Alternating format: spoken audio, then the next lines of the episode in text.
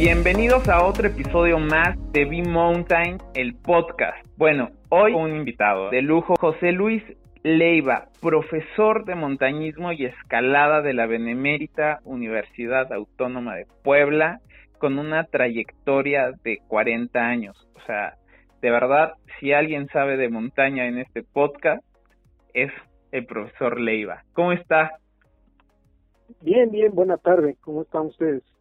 Muy bien, pues esta invitación es para que nos cuente un poco de la trayectoria, un poquito. Quería contarles que, que este es el primer episodio de una serie que vamos a hacer con, con el profesor, porque son, eh, pues es mucha información y tiene mucho que decir. O sea, imagínense, 40 años, eh, pues, de montañismo, es bastante.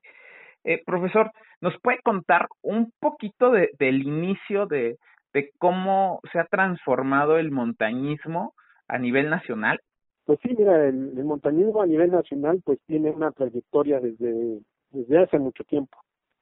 Sí, eh, desde la época, desde los tiempos prehispánicos, donde pues desde los asentamientos prehispánicos, pues se hablan de dos, de dos, este, ascensos. Uno ahí de Tecuanipan, que data de hace mucho, mucho tiempo, y otro por parte de los, de los aztecas del otro lado de la Sierra Nevada. Y de ahí, pues, después los españoles con el, la verdadera de Bernal Díaz del Castillo, donde hace referencia de que los españoles de alguna manera hicieron un ascenso al Popocatépetl pues, para poder extraer azufre y poder tener el elemento que les ayuda a pues hacer funcionar sus sus arcabuces, ¿no? Sus armas con la pólvora. Y en fin, pues eso es como todo, como la mitología, como toda parte de la historia, pues las montañas significan el recinto sagrado de muchas de muchas, muchas civilizaciones, ¿no? Ahí está la mitología griega, donde pues el Olimpo es el recinto de los dioses. Y así yo creo que el hombre empieza a hacer una exploración en las más altas cumbres de sus, de sus países, de sus continentes, pues para saber qué hay, qué hay, ¿no? Y, y de alguna manera, pues ahí empieza la exploración, que es el antecedente de lo que es posteriormente sería el montañismo, ¿no? y si damos un salto cuántico, pues nos venimos hasta el 1900, donde de alguna manera a mediados del siglo pasado, en 1940, 1950, 1960, se dan las grandes expediciones este, internacionales por los procesos de conquista de los propios países, eh, hablando pues de imperios, Alemania, Inglaterra, Francia, se empiezan a, hacer expediciones internacionales para conquistar, esto lo digo entre comillas, pues las más altas cimas de los Himalayas, porque pues ya se habían acabado los Alpes, entonces tuvieron que salir de Francia para poder este irse a los Himalayas y de ahí se viene dando un boom de, o una moda de lo que es el montañismo. Y en el caso del montañismo nacional, pues aquí pues su primer gran este como te diré, presencia, pues se da en los años 40, 50 por parte de las de las este, fábricas y obreros. Hay una hay una colonia en México donde hay los nombres de los diferentes clubes de montaña y estas fábricas, pues de alguna manera patrocinaban a sus a sus empleados, a sus obreros, desarrollando y haciéndoles que hicieran deporte para hacer excursión y hacer montañismo. Y pues podemos hablar de muchos clubes que eran representativos de estas de estas empresas y que se practicaban en el Popocatépetl, en el Tacihuas, que son las más de mayor atracción por estar más cerca de lo que son las metrópolis, ¿no? Puebla, México, Hidalgo, este, Tlaxcala, sí, y entonces de alguna manera, pues el desarrollo del montañismo nacional pues, tiene una trayectoria bastante, bastante buena, con bastante tiempo. Yo creo que estaremos cerca de cumplir los 100 años de, de una documentación de montañismo a nivel nacional, donde no quedan fuera las universidades, ¿no? Como es la UNAM, como es la, el Politécnico Nacional y lo que es la Universidad Autónoma de Puebla. Y justamente que me contaba antes de la llamada que en 1960 eh, llega, ¿no? A el montañismo a su vida. Sí, te digo porque se reconoce el trabajo que hacen los diferentes estudiantes de algunas facultades, entre ellos los de medicina, que empiezan a hacer un reconocimiento de las plantas. De hecho, desde antes, ¿no? O sea, eh, la botánica está presente en las escuelas desde hace mucho tiempo y eso significa la exploración, salir a los campos, identificar las plantas, identificar sus propiedades, para qué son, para qué sirven, todo ello. Y pues eh, la Escuela de Medicina y algunas otras facultades pues tenían grupos de, de montaña, tenían grupos de exploración. Aquí el caso más sonado en Puebla pues es el grupo de montaña que tuvo el, el ¿cómo te diré? la desaveniencia de 1968, que es muy sonado en la universidad, ¿no? Donde algunos este, integrantes de ese grupo, empleados de la universidad, sufrieron una situación pues muy lamentable en San Miguel Canoa. Es otro de los datos que, dentro del grupo que dan presencia histórica al grupo de, de montañismo de la universidad. Conocí todavía a, sus, a, los, a dos de ellos, eh, les dijimos algún reconocimiento, no dejaron de platicar siempre sus experiencias, pero sí forma parte de la historia de lo que es el montañismo de la Universidad Autónoma de Puebla. Y usted llega en 1979 a, ya a, a iniciar esta formación, ¿cierto? No, en 79 me inicié. Ajá, ok. En 79 me inicié con ascensos a la Malinche, posiblemente al Popo. Como te digo, era la escuela por excelencia, la cercanía, el acceso, pues permitía de alguna manera pues estar constantemente ahí. Sí, ya después de dos años de haber iniciado la formación, en un proceso de eliminación y selectivo, logré colocarme para irme a un curso uh, internacional a Ecuador, donde pues ahora sí que me, por el, el desempeño que tuve, las capacidades que mostré, pues fui seleccionado por los dirigentes en ese momento del grupo de alta montaña y con el patrocinio de la universidad logré ir al extranjero a capacitarme. Entonces, en, en, en Quito, Ecuador, a través de la agrupación de Nuevos Horizontes, pues quienes dieron el curso, pues yo me formé de manera de manera internacional en Quito, Ecuador. Entonces, logrando pues las cumbres de, de esa entidad como es el Chimborazo, Cotopaxi, Linizas, que son las montañas más representativas este, de Quito, Ecuador. Justo platicaba eh, de este reconocimiento hacia la formación. Entonces, retomando un poco la historia, eh, si nos quieres platicar un poquito sobre la escuela que me decías que era el Popocatépetl, que muchos de nosotros pues ya no conocemos ni vamos a conocer, ¿no? Por la actividad que tiene hoy pero está eh, padrísimo eh, escuchar de alguien que, que tuvo la oportunidad de aprender en esa escuela. Cuéntanos cómo era el proceso y estas dos eh, vertientes que tenía para aprender.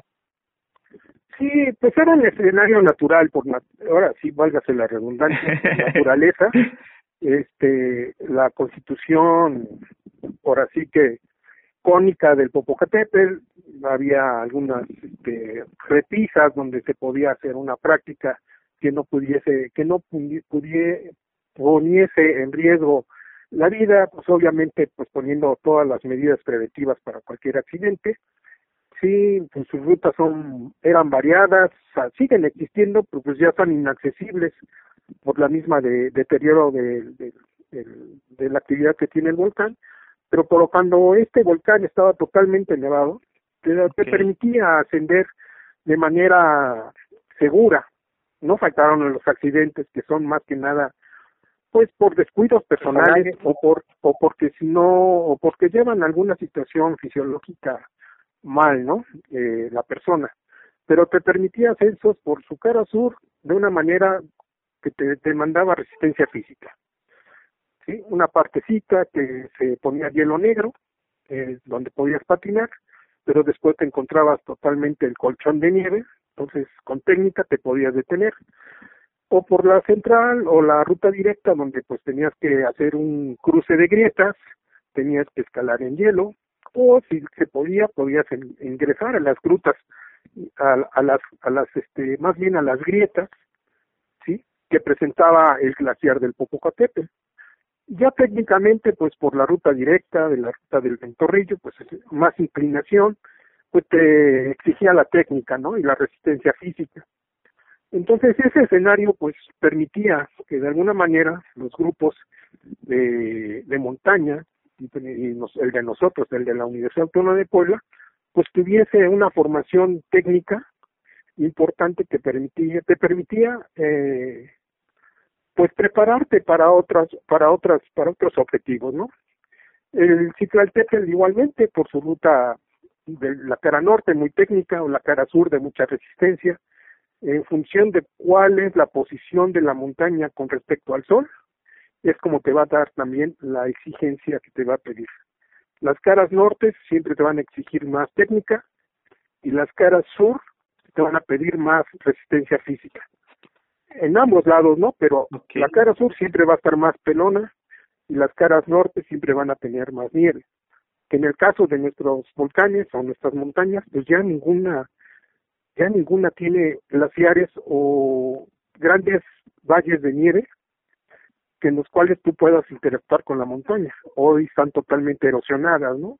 El calentamiento global igualmente ha jugado su papel y ha hecho que los glaciares retrocedan y que no tengamos ya esos escenarios de nieve, de paredes de hielo que te permiten hacer pues lo que se hace en otras latitudes como lo que es la cordillera blanca de los Andes, ¿no? Que desde el Ecuador, Perú, este, Chile, Argentina, pues tienes montañas y tienes mantos y mantos de nieve donde tú puedes hacer muchas cosas, que es lo que llama la atención del montañismo. Hoy pues, se puede decir que sí, se llama montañismo, pero más bien es una especie de ascensionismo lo que se hace.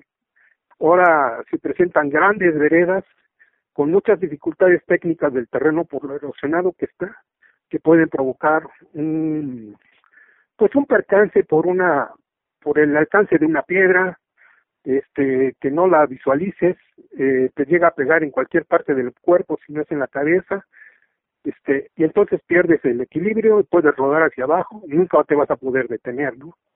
Entonces, eso es lo que ha llevado a muchos accidentes en este momento, ¿sí? Eh, pero te digo que antes los escenarios nos permitían un desarrollo del montañismo totalmente diferente a lo que hoy se desarrolla. y es que platicábamos sobre el tema de, de que hoy hay muchos acercamientos a, a la montaña, hay mucha posibilidad, a diferencia de hace algunos años. Pero que... porque eh, pues la misma tecnología lo ha permitido. Ahora todo el mundo tiene un carro ¿sí? O puede tener una 4x4 aunque lo pague en 10 años. Entonces, el acercamiento pues a la montaña pues se ha, se ha este, se ha expandido, ¿no? Se ha facilitado.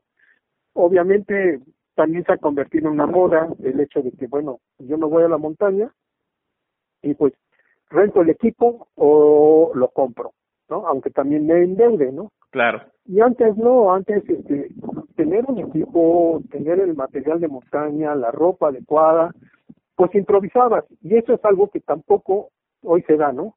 Antes nosotros improvisábamos mucho y guardábamos toda la seriedad sobre las medidas para no tener accidentes. Hoy con todo el equipo hay accidentes, ¿no? ¿Por qué? Porque no se maneja adecuadamente, porque no se tiene la capacidad física necesaria o no se tiene conocimiento sobre la zona en la cual se va a accesar. Entonces, así lleve un piolet o lleve un arnés de mucho, de mucho, de mucho prestigio, pues simple y sencillamente si no conoce bien las características de la montaña, los factores climatológicos y todo ello, pues pueden tener un desenlace, pues como los que ha habido, ¿no? Sí, y justamente eh, eso era algo que queríamos tocar en este podcast, que al final la tecnología, el costo, son herramientas, eh, o sea, pero no, o sea, la herramienta no, no te da la sabiduría y no te da el conocimiento. O sea, puedes llevar, como dice, un piolet carísimo, pero el piolet no va a hacer el trabajo ni va a tener el conocimiento que tú tienes que generar a través de formación. Y que justamente eh, esta comunidad de B-Mountain es eh, una parte de, de, acercamiento a las montañas. Y lo platicaba con usted profesor. O sea es válido es válido cualquier eh, prestadora de servicio llamémosle de esta manera agencia que los acerque a las montañas pero si de verdad quieren dedicarse a, este tema del montañismo deben de acercarse a instituciones que tengan propuestas de formación, que era eh, algo que platicábamos eh, fuera de, de, el podcast, como lo estamos haciendo ahora, pero que la formación es importante, justamente lo que decía, hablar de las montañas desde el conocimiento, no solo técnico, sino del conocimiento del clima, es importante. Y si ustedes eh, los que nos escuchan, se acercan a la montaña, pues que la gente que va con ustedes esté preparada o tenga esta formación. Sí, yo creo que deben de tener claro las empresas, estas que están ofreciendo estos servicios, que es limitada su su conocimiento, ¿no? Eh, ¿Por qué? Porque no tienen, pueden manejar a un grupo de 20 personas, pero no saber cómo está constituida cada persona. ¿Sí? Si se les presenta un problema, van a abandonar a la, a la, al, resto del grupo. Eh, yo creo que tienen que tener muy claros los objetivos que ellos quieren alcanzar. A lo mejor introducir a las personas en una práctica deportiva y no meramente recreativa. ¿sí? Yo no estoy en contra, sino que tienen que definir muy bien cuál es el, lo que ellos quieren desarrollar. ¿sí? Es una parte recreativa. Por hasta dónde va a ser la cota de altitud que ellos van a, ingresar. Digo, porque ya decían, no recuerdo ahorita, con todos los chamanes, estábamos platicando también, hay muchos que se dan cuenta cómo se hacen las cosas y a la vuelta de tres, de tres, este, de tres experiencias se convierten en chamanes. Aquí lo mismo sucede, a la vuelta de tres ingresos a la montaña, ya se convierten en montañistas y ya empiezan a convocar a gente. Sí, yo creo que las instituciones o los clubes que hay tienen la posibilidad de guiar y orientar y formar bien a un interesado que tenga eh, el interés, válgase la redundancia, de convertirse en montañista. ¿Sí? Una empresa pues simplemente va, de alguna manera, va a, pues también lo tiene limitado porque no sabe si va a regresar para su segunda incursión o para la tercera. Ellos tienen incursiones de primera mano en todas las zonas de montaña, pero no quieren algo progresivo, no llevan, no los llevan de lo, de lo menor a lo mayor, ¿no? De cómo ir ganando altura, cómo resolver el problema del mal de montaña, cómo resolver un problema de uso de, del material de montaña, cómo identificar las diferentes zonas de, de composición de la montaña, cómo enfrentar un fenómeno natural imprevisto, ¿no? Entonces, yo creo que eso es lo que tendría que ponerse en la mesa, saber hasta dónde ellos pueden, de alguna manera, responsablemente llevar gente. O sea, yo no digo que no las lleven, sino que tienen que tener claro que es totalmente recreativo, su, su participación. Y de ahí, como tú dices, pues aquel que esté interesado, pues a lo mejor que cuenten con un catálogo de, de instituciones o de clubes que tengan experiencia en formar gente. Exacto, ya en, en formación, ¿no? De manera recreativa, pues pueden acercarse a, a cualquier club, a cualquier grupo. Nosotros, eh, como B-Mountain, pues hacemos estos recorridos y salimos como amigos, pero justamente vamos haciendo pues este tema, ¿no? De a poquito subiendo y ganando altura, porque también entendemos que, que no todos estamos preparados y que de repente levantarte de después de cinco o ocho horas frente al monitor, al teclado y de repente querer subir la montaña, pues no es correcto ni es adecuado. Eh, sí, no, lo platicábamos. te quieres escapar del estrés de la metrópoli, del, del arquetreo del trabajo y todo ello, Eh, yo creo que todos lo hemos hecho, pero sin embargo, te digo, gradualmente tienes que ingresar a la montaña. O sea, hacer una incursión que te permita primero reconocer el terreno, que no vas a sufrir, que vas a saber que gradualmente vas a ganar altura, que gradualmente te vas a adaptar a la altura y que si te gusta, pues le vas a continuar. Sí, porque no, es para todos, ¿no? Justo, justo por ahí es el tema, ¿no? No es para todos. Pero para los que quieran eh, regresar a la montaña ahora que, que ya se abrieron los parques, para los que quieran tener este acercamiento, les decía, este es el primer episodio eh, que ya platicamos con el profesor y lo comprometimos para que siga participando porque tiene mucho que decir y hay mucho que saber. Pues bueno, para cerrar un poquito este episodio que es más bien una especie de, de introducción a todo lo que vamos a escuchar más adelante, eh, profesor Leiva, algunos consejos eh, que crea que son importantes para aquellos que, que están decidiendo salir de sus casas, eh, que quieren empezar a, en este tema del senderismo o del montañismo más adelante, ¿cuáles eh, serían sus consejos para ir cerrando este episodio? Pues mira, los consejos son ahorita pues ajustarse a las a las a las este, propuestas o a las indicaciones que hay dentro de lo que es la contingencia por la pandemia del del COVID-19. Hemos dejado de hacer muchas actividades, entre ellas actividades físicas por el confinamiento, por el hecho de no salir a casa, este, empezar a realizar actividades de media montaña, empezar a oxigenar, porque es algo que empezamos, dejamos de hacer, ¿no? Este, dejamos de tener contacto con la naturaleza, dejamos de tener contacto con, con la gente, entonces, simplemente empezarse a conocer, empezarse a introducirse a la media montaña, y a partir de ahí, si tienen un deseo más de, de, de adentrarse, pues entonces, entonces ponerse a hacer la preparación física, este, pues ahora sí recurrir a algún grupo que ofrezca alguna formación al respecto y pues si ya más les interesa, pues después a lo mejor pensar en un curso de escalada de alta montaña, un curso de escalada en roca o empezar a hacer este otro tipo de, de actividades como son exploraciones en zonas en zonas naturales. Yo creo que eh, da, da muy bien tiempo. O sea, esta contingencia, pues esperemos concluya, pues lo más lo más pronto posible y bien, sí, y bien, para que nosotros podamos restablecer esta actividad dentro de la, dentro de la alta montaña. Pues no hay nada más que agradecerle, porque de verdad es una lección increíble, invaluable, y vamos a estar haciendo episodios para que ustedes sepan no solo de, de pues el tema de montañismo actual, sino que también nos empapemos de la historia, que sepamos eh, cómo ha evolucionado este tema, porque es importantísimo la investigación, la información, para saber eh, cómo abordar el tema del montañismo. Pues muchas gracias, profesor Leiva. Este es un episodio más de Be Mountain. Hasta luego. Que estén muy bien. Buena tarde y gracias por el espacio. Gracias.